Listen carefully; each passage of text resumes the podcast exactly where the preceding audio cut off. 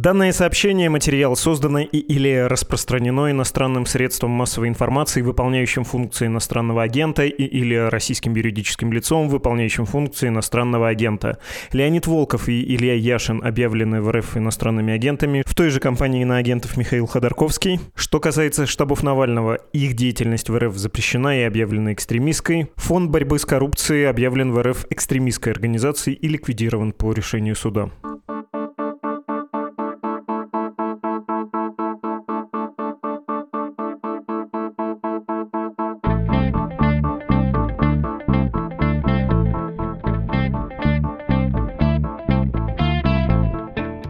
Сегодня мы запускаем кампанию по освобождению Алексея Навального.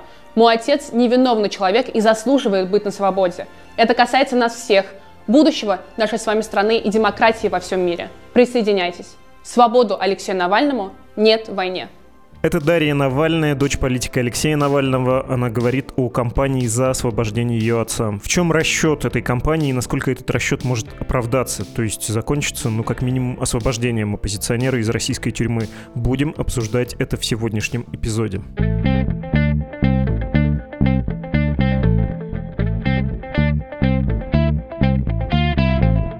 Меня зовут Владислав Горин, и это подкаст «Медузы» о новостях, которые долго остаются важными. Что случилось? Рад приветствовать сегодняшних собеседников. Михаил Турченко, приглашенный исследователь в Индианском университете. Михаил, здравствуйте. Здравствуйте. И Алексей Гилев, сотрудник Центра изучения гражданского общества и прав человека имени Эндрю Гагарина. Алексей, мое почтение. Здравствуйте.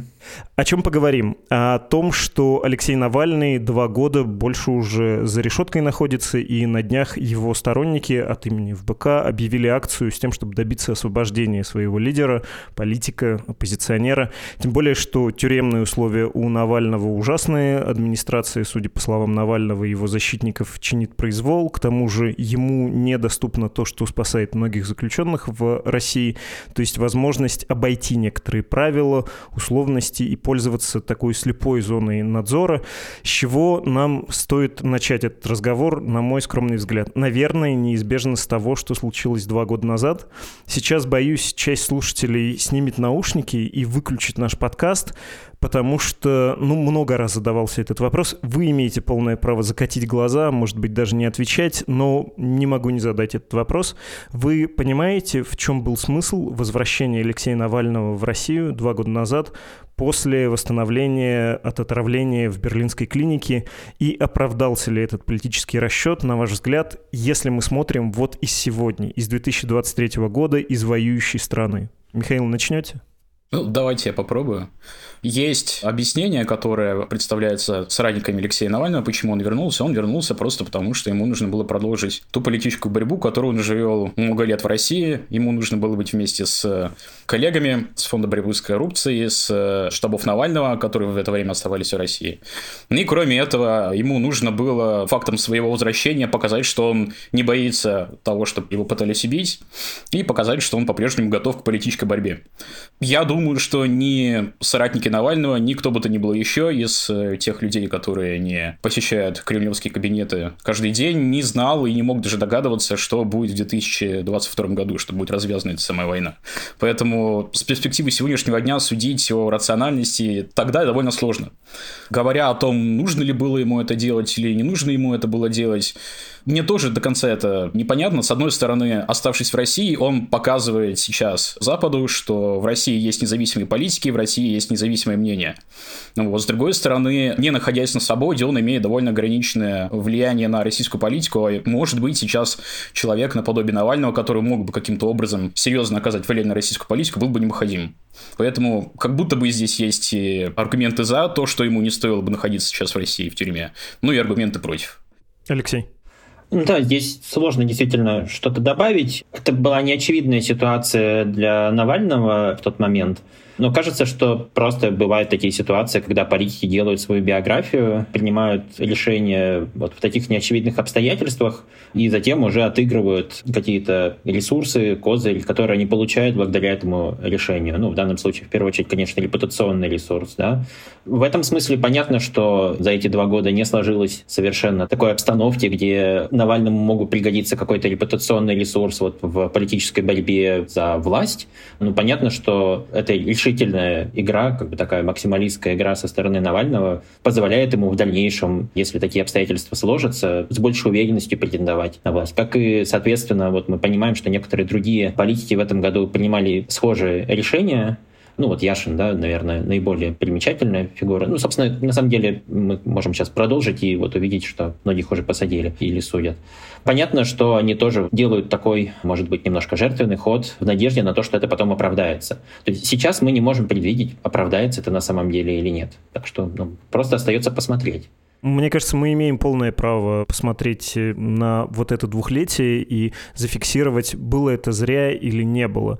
Два последних года Навальному, говоря о хорошем, удавалось быть в новостной повестке, удавалось не терять связи со своими сторонниками, с довольно широкой аудиторией сомневающихся, благодаря и защитникам, и соцсетям, публикации сообщений да, для подписчиков. Создавалось иногда впечатление, что как будто бы он сам это делает, да, сам пишет э, с устройства ну и, конечно, благодаря построенному им, его соратниками, в основном в YouTube, такому гигантском медиахолдинге навальнистов с публицистикой и расследованиями. Я бы сказал, что вот эти два года он не выпадал из общественной и политической жизни страны и мира. Все-таки вопреки, если бы он находился в Вильнюсе, условно, я не уверен, что он бы сильно проиграл.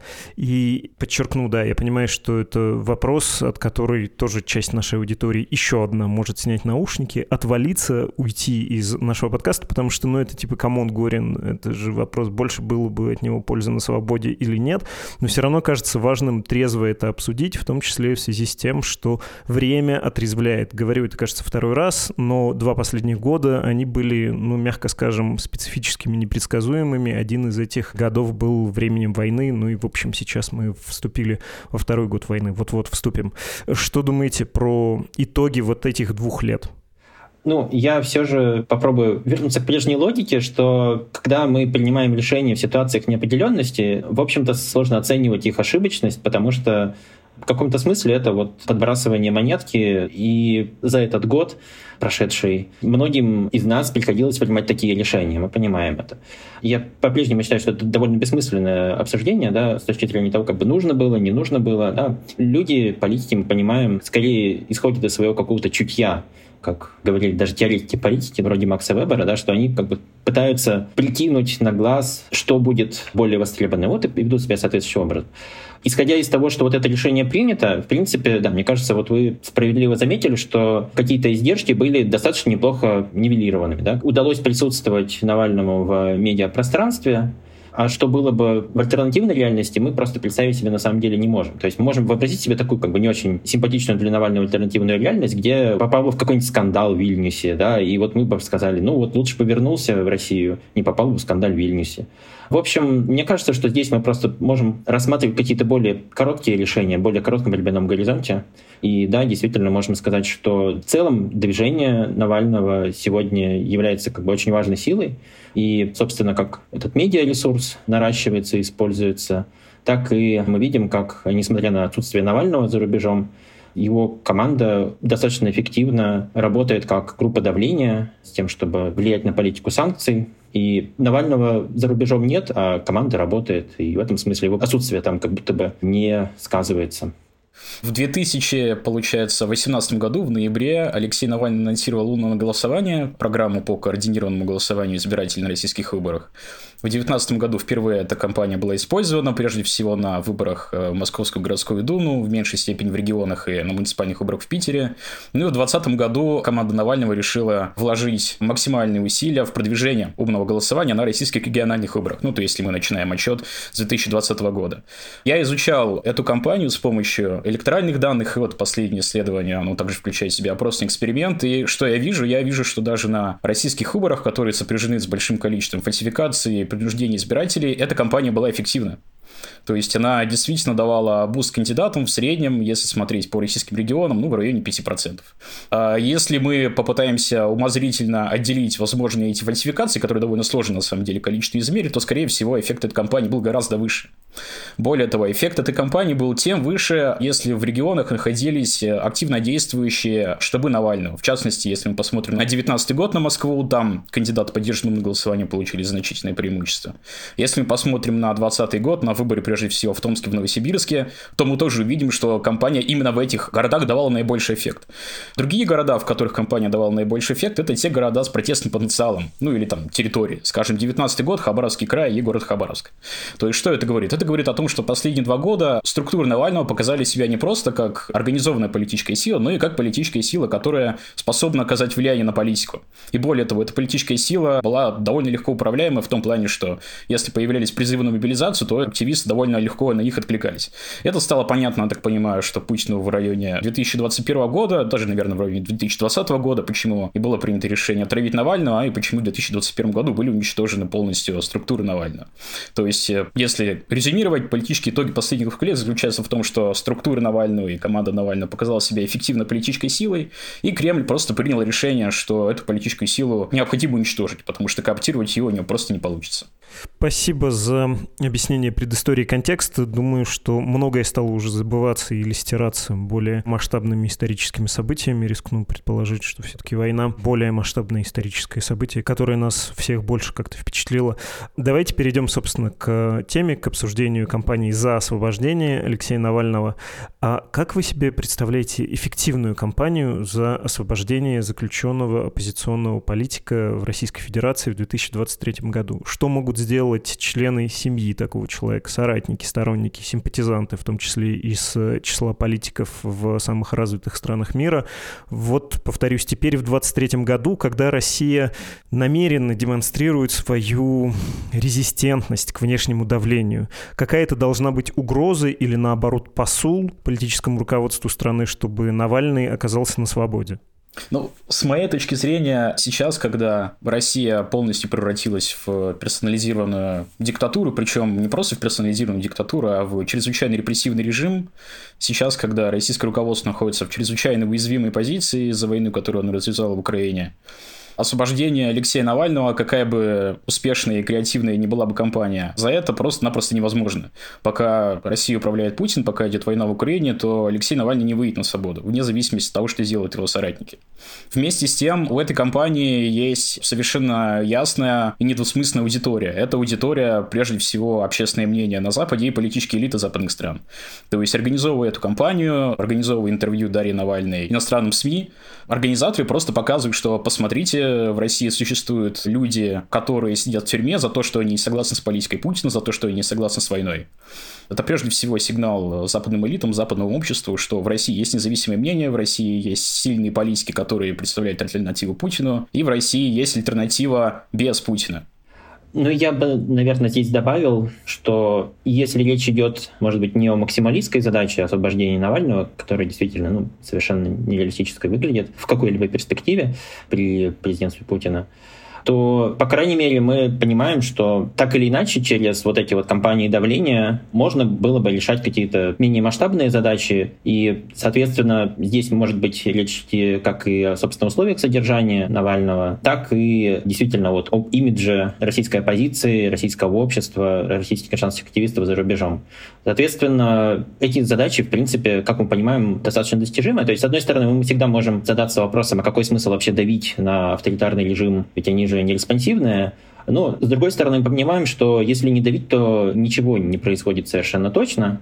А в то же время Навальный не первый, не единственный в истории политический узник, э, который столкнулся с такой ситуацией. И мы знаем, что, в общем-то, до этого существовали такие массовые кампании в защиту других политических узников, советских диссидентов. Или в какой-то момент, да, такой очень вдохновляющей стала история Он Сан Суджи в Мьянме, которая тоже долго-долго находилась э, под арестом. Ну и, соответственно, там мировые селебрити вступали за нее, и как бы она стала символом другого мьянмарского общества. В общем, в этом смысле, мне кажется, что да, здесь действительно понятен расчет, я, может быть, немножко упустил первую часть, да, про то, будут ли улучшены условия содержания, там, ну, может быть, не будут ли ухудшаться условия содержания. То есть мы понимаем, что, в принципе, как бы за счет просто большего внимания, так или иначе, можно помогать э, тем, кто находится в заключении. В принципе, это работает именно в эту сторону. То есть мы знаем более-менее хорошо, что политическим заключенным, в принципе, несколько спокойнее может быть в заключении, собственно, да, потому что к ним больше внимания. Ну и понятно, что вот фигура Навального здесь немножко выдается, да, но если просто взять обычного политического заключенного, понятно, что вот именно внимание работает на меньшее количество проблем, да, скажем так.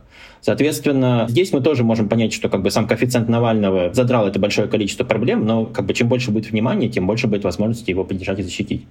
Вы какие-то страшные пессимисты. А что, вы не представляете себе ситуацию, что Алексей Навальный освобождается и прямым рейсом, как Ходорковский 10 лет назад, отправляется, скажем, в Федеративную Республику Германии, как тот же самый Ходорковский. Я тоже с трудом себе представляю ситуацию, когда Навальный находится в Москве, при том, что Яшин, Горинов, Пивоваров, Чанышева, кого еще забыл, многих забыл на самом деле, да, много кто сидит, находится за решеткой, а его каким-то образом система вот так экстраординарно, исключительно терпит, проявляет фантастическую терпимость. Эм, но то, что его взять и отправить, ну, наверное, можно себе представить, нет? Ну, представить, конечно, можно, и мы не можем исключать, что это случится. Понятно, что это было бы каким-то теоретически компромиссным решением, потому что для российского государства, как и, в общем, для любых автократий, да, в общем-то, отправить оппозиционера за границу — это один из способов репрессии, так или иначе. И многие государства достаточно успешно пользовались тем, чтобы отправлять за границу деятелей, в том числе даже довольно значимого уровня, ну, собственно, Советский Союз с его высылкой там, Солженицын, например, достаточно хорошо это иллюстрирует. Ну, вот есть э, другие исследования, которые показывают, кого с большей вероятностью отправляли за границу. И вот, да, есть, например, исследования про такие высылки из Чили. Там тоже во времена Пиночета это достаточно массово практиковалось. И действительно, заметных людей было бы проще, может быть, куда-нибудь отослать, чтобы они не мельтешили во внутренней политике, и в то же время лучше, чем их как-то устранить, убить, да, потому что в таком случае это становится слишком заметным и как бы, вызывает взрыв недовольства. Соответственно, понятно, что по обычным российским оппозиционерам это самая такая простая тактика, как бы выдавить всех людей за границу.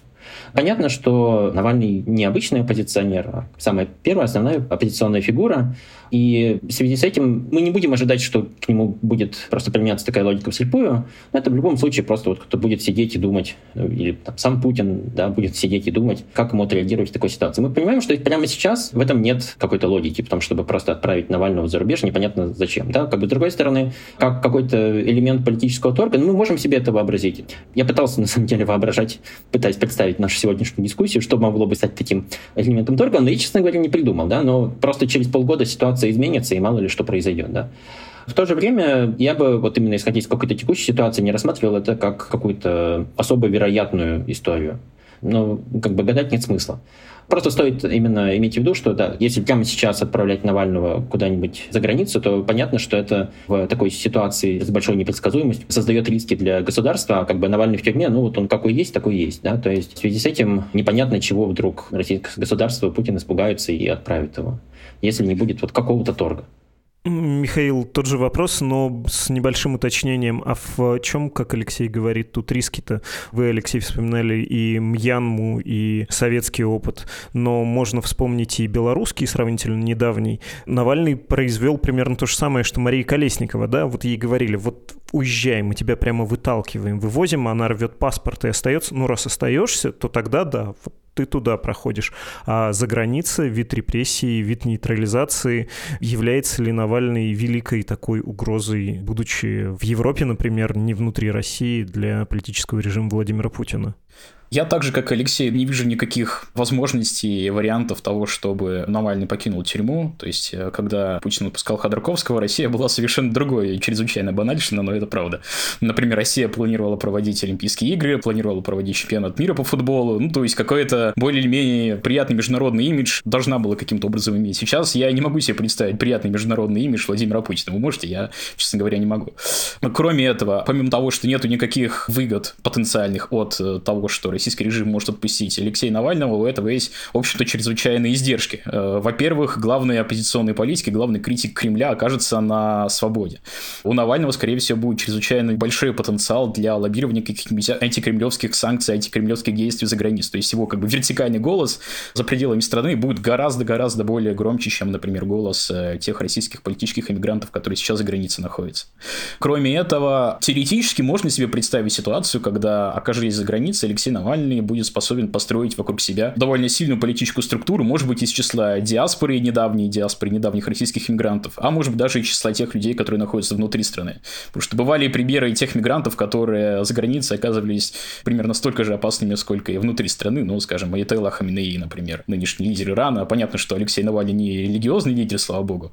Но вот э, примеры того, когда крупные политические фигуры, находясь в ссылке, способны построить сильный политический капитал, и дальше с этим капиталом бросить вызов существующему режиму, в общем-то, есть. Угу, окей, понимаю логику. Я когда спрашивал про Навального в самом начале, про его расчет с возвращением, вы говорили про то, как на это смотрят э, соратники Навального и он сам. Ну и тоже, наверное, имеет смысл еще раз повторить, э, ссылаясь, например, на соратника Алексея Навального Леонида Волкова, он не раз повторял, почему Навальный вернулся, и год назад аж ролик записал с заглавием именно таким, в чем был смысл возвращения, да, почему он в Россию приехал. И, кстати, недавно на двухлетие возвращения Навального на «Медузе» вышел материал, там многие сторонники тоже говорят про это же самое. Логика соратников и самого Навального в том, что нужно было возвращаться, это даже не обсуждалось, иначе таким образом оппозиционеры признавали бы, что репрессивные путинские методы работают, и вам кажется, что сейчас вернись он, он обрел бы какую-то новую силу, ну, то есть он вышел бы победителем, да, он вышел бы человеком, который все равно эту машину как-то поломал, погнул не то, что мне так казалось, это один из возможных вариантов развития. То есть я гипотетически вижу умозрительно. Алексей, я, по-моему, когда говорил, вы хотели сказать. Да, у меня просто очень короткая ремарка к предыдущему вопросу. Мне кажется, что мы большое внимание уделяем такому варианту, чтобы Навального обменяли, просто потому что очень многим этого хочется. Ну, то есть это самый простой, самый симпатичный для нас, э, многих из нас, э, вариант развития событий, как бы самый гуманный. Э, в то же время каких-то действительно оснований, исходя из логики текущего момента, этого ожидать, ну, в общем-то, у нас нет. Ну, как часто бывает, чего больше хочется, о том и думаешь. Ну, вы сказали, что размышляли об этом перед э, нашим подкастом. Я тоже, мне хитрее мысль не пришла в голову, что если он окажется на свободе, это будет результат какого-то обмена, например, в рамках заключения мирного соглашения. Будет же оно когда-нибудь, и будут там разные пункты обсуждаться, почему бы Навальному не стать одним из этих пунктов. И это, по правде говоря, довольно оптимистичный взгляд, потому что он подразумевает, что Навальный нужен живой, сравнительно здоровый, и это значит, что нет смысла его убивать где-нибудь там в застенках, что он является активом, не только угрозой, но и активом, который можно каким-то образом реализовать. В общем, мы тут, кажется, сходимся, да, в этом оптимистичном взгляде. Я хотел бы вам предложить такую заочную дискуссию, не дискуссию, но обсуждение того, что говорит Волков. Еще раз э, уточню, сподвижник, ближайший сподвижник Алексея Навального, он про освобождение Навального, опять же, еще год назад говорил, про то, что это может случиться в результате давления общества. Освободили же его в 2013 году, когда вот взяли Навального, и в Москве спонтанно вышли тысячи человек на улицу. Путин испугался, власть пошла на попятную, он больше всего боится уличных акций. В этот раз тоже может быть аналогичная ситуация, если общество выразит свое возмущение.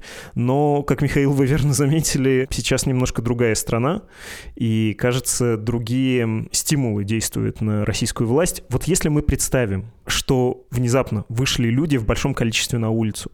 Хотя трудно это, да, представить после, в том числе, зимних протестов в двухлетней давности, когда Навальный приехал и его задержали. Как вы полагаете, политическое руководство в стране будет реагировать политическими методами на такое проявление недовольства, на такую поддержку оппозиционного политика или нет? Установка будет крайне жесткой.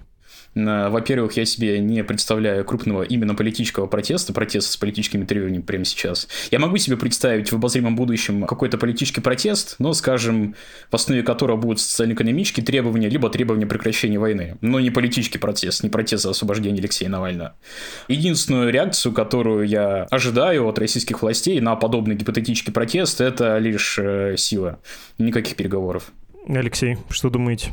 Очевидно, что ответом на любое массовое выступление будет репрессивное давление, и развивая так или иначе эту мысль, зачем вообще тогда пытаться давить, да, и как давить? Ну, в общем, мы понимаем, что давление, оно как бы не ограничивается только тем, что вот люди выходят на улицу, тем более, что действительно сейчас не самый, может быть, подходящий для этого момент, я имею в виду для того, чтобы просто выйти на улицу в поддержку Навального в России. Ну, просто численность будет меньше, чем могла бы быть в каких-то других обстоятельствах, соответственно, зачем производить, может быть, не такое яркое впечатление. Но вот действительно мы видим, что репертуар меняется, и вот то, что сейчас используется в качестве давления, да, вот эти вот какие-то петиции, письма, достаточно характерно. Соответственно, мне кажется, что мы можем еще поговорить о том, что сейчас складывается достаточно благоприятная ситуация для того, чтобы большее количество людей известных в том числе когда-то составлявших публичную сферу, публично узнаваемых в России людей, оказались в ну, таком более подвешенном, более свободном положении. Собственно, многие при этом просто уехали.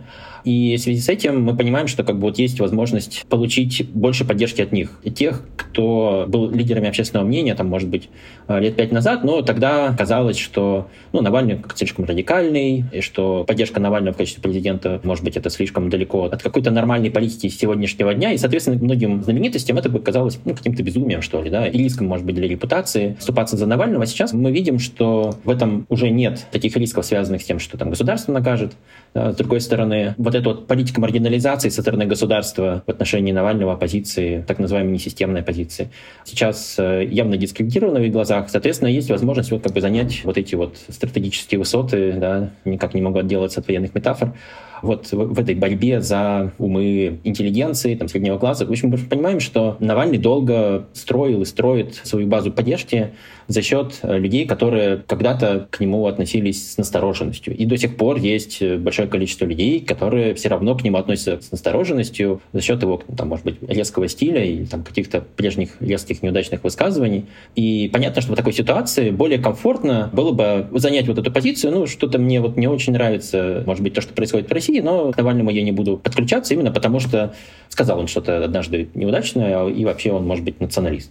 И, соответственно, вроде бы человек сохраняет перед собой лицо, да, может чувствовать себя независимо мыслящим, но при этом как бы делает выбор, который на руку, получается, действующей власти и государству. Соответственно, как бы сейчас вот с изменением всей политической конъюнктуры занимать такую позицию, что ну, вот мне и Путин не нравится, и Навальный не нравится. И да, мы можем также заметить, что вот у медиаресурсов Навального, да, как бы у команды Навального есть возможность продвигать вот эту вот границу прежде невозможного политического высказывания для прежде сомневавшихся людей. То есть люди, которые прежде не могли себе вообразить, что какие-то приличные люди выходят на улицу, да, люди, которые прежде не могли себе вообразить, что вообще власть как-то меняется, столкнувшись с шоками прошлого года, могут э, в связи с этим более толерантно относиться к стилю Навального, к политической борьбе, к сменяемости и так далее. Угу. Еще один тезис имени Леонида Волкова в интервью Делфи на днях он его произнес про то, что ключ к освобождению Навального, частью стратегии может быть международная поддержка, и, дескать, если мы поработаем с лидерами Запада, они могут, в свою очередь, поработать с лидерами Китая, Индии, Турции и прочих, но в первую очередь этих стран, и Москва, благодаря этим странам, может э, понять уязвимость своего положения и в торговле ресурсами, и в получении технологий, да, что касается Китая в первую очередь.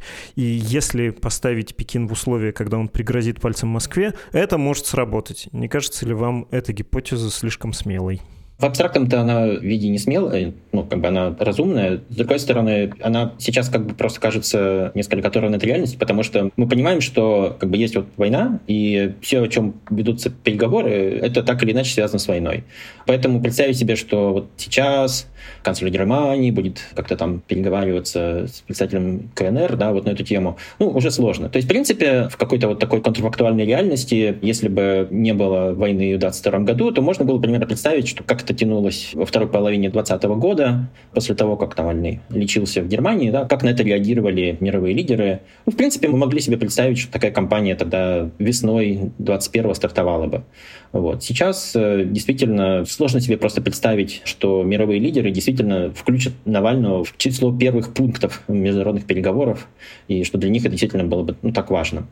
Вот. С другой стороны, опять же таки, мы уже сегодня проговаривали этот аргумент так или иначе, да, помимо цели важен сам путь, да, как бы, что по мере вот этого давления у команды Навального появляется возможность приобретать дополнительные ресурсы, дополнительное влияние и производить, с другой стороны, пользу для российского общества, в том смысле, что немножко меняя его репутацию. То есть, соответственно, сама по себе эта борьба не бессмысленна, даже если цель не будет достигнута.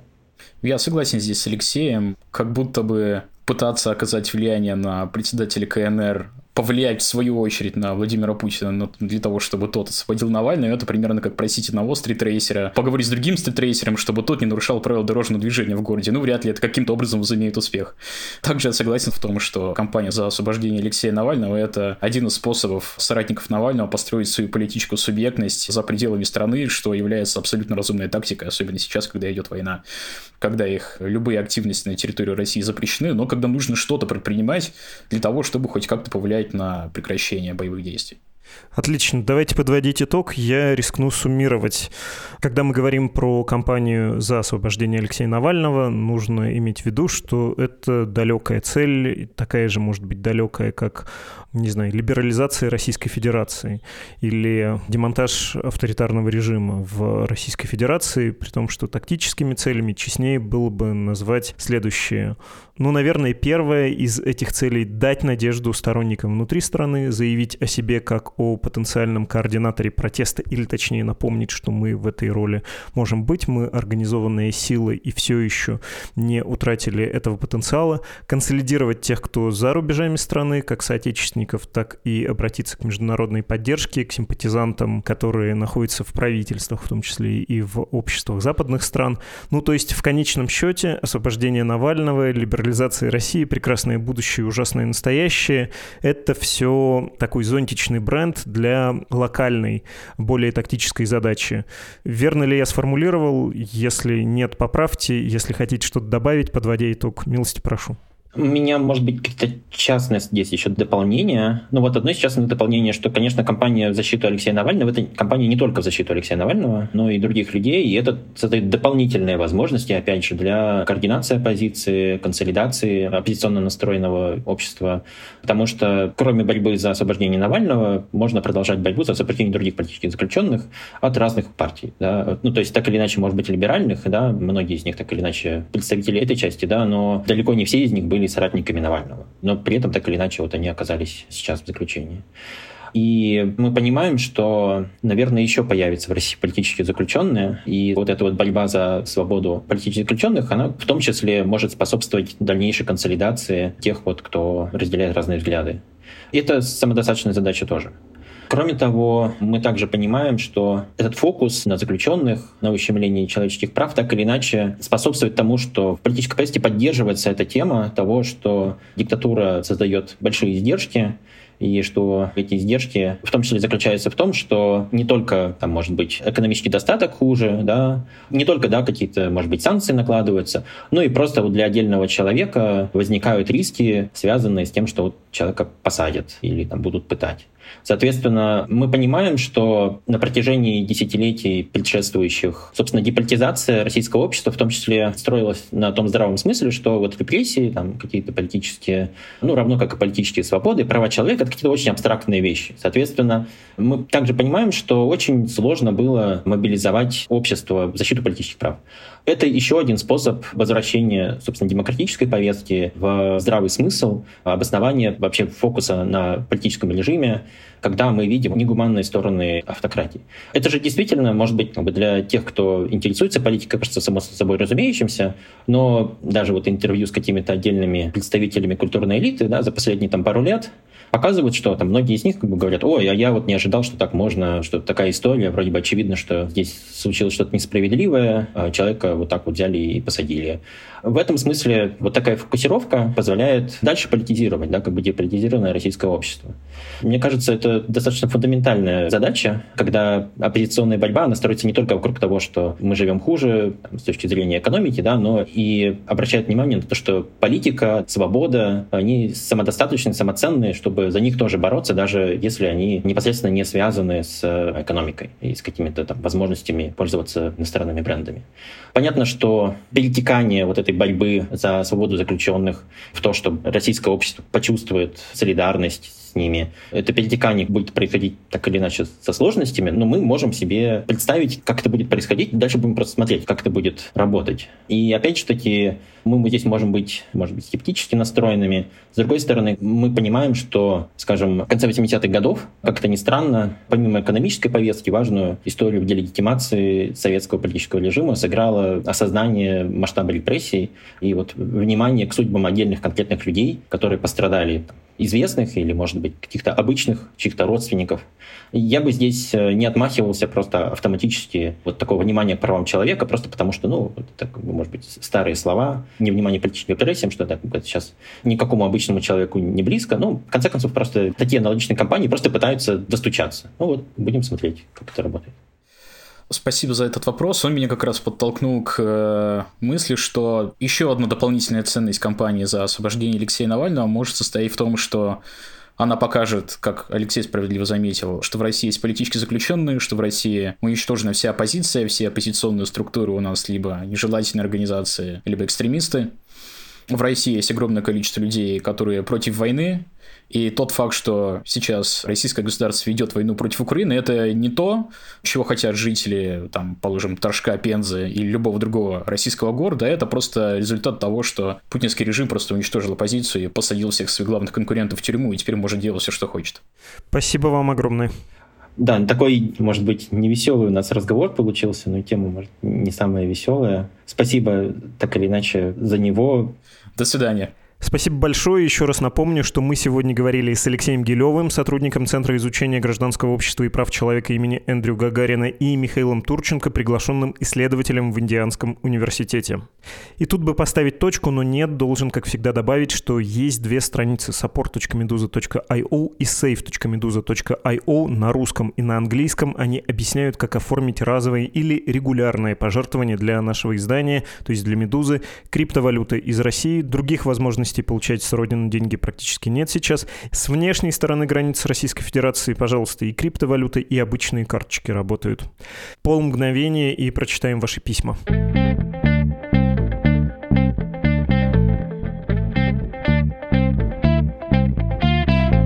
Вы пишете письма на ящик подкаст собакмедуза.io, я их читаю перед прощанием, так что вот как всегда начинаю это делать. А написал нам «Привет, вы делали несколько подкастов об африканских странах, можете позвать кого-нибудь в гости, чтобы рассказать о взаимоотношениях России и африканских стран? СССР сотрудничал со многими, но есть ли в Африке друзья у России, а враги? В чем они сотрудничают на фоне заявления о борьбе с американским колониализмом? Может ли российский колосс перенести вторую ногу из Европы в Африку, чтобы не упасть? Было, дорогой, а про Нигерию в частности, дорогой моему сердцу выпуск. Ну и, собственно, про африканские страны все. Был подкаст в том году, он назывался «Африка переживает кризис продовольствия, и Кремль использует его для увеличения влияния на континенте». Но разве причина кризиса не война, начатая самой России? Немного, наверное, устарел тот эпизод, но во второй раз подступаться к этой теме пока, кажется, рановато. Простите, не вижу, кто написал. Это письмо не так давно заметил, что медийная и политическая поддержка Украины у многих стран отличается. Например, после визита Путина в Турцию там перестали выдавать краткосрочный вид на жительство для россиян, возможно, не только для россиян. Как уже был задан вопрос, Грузия тоже усложнила въезд, а Казахстан ужесточил миграционные правила. Потенциальный призыв на военную службу не считается условием для беженства, например, про парней, которым отказали, и они сидят в аэропорту Кореи. Чувствуются подковерные игры, что России людей напрямую отдавать не будут, чтобы не портить с Западом отношения и не попасть под санкции, но сделаем так, что часть будет вынуждена уехать, чтобы и России угодить. А, понятно, посмотрим в эту сторону. Про Турцию сегодня на «Медузе» вышел текст. Еще одно письмо. Незамеченной в «Медузе» прошла новость о национализации транспортной компании «Феска». В то же время событие нетривиальное и во многом напоминает историю про ЮКОС. Очень надеюсь услышать о данном событии в лучшем в истории подкасте «Медуза». Ничего себе, что случилось, вы так называете. Или, по крайней мере, прочитать обзор. Это транспортная компания, судоводство. Ну и да, как будто сейчас время передела, санкции, период возможностей для многих. Почему надо прямо именно на этот частный сюжет с этой компанией посмотреть, я не очень понял. Точно ли это тянет на целый выпуск. Напишите, могу быть неправ, не вижу самородок перед своим носом, скорее всего, но если вы чуть-чуть почистите его, чтобы он хоть краешком блеснул, я обещаю, что остальную работу мы сделаем. Что случилось? Это подкаст о новостях, которые долго остаются важными. С вами прощается. До завтра. Всего доброго. Всего хорошего.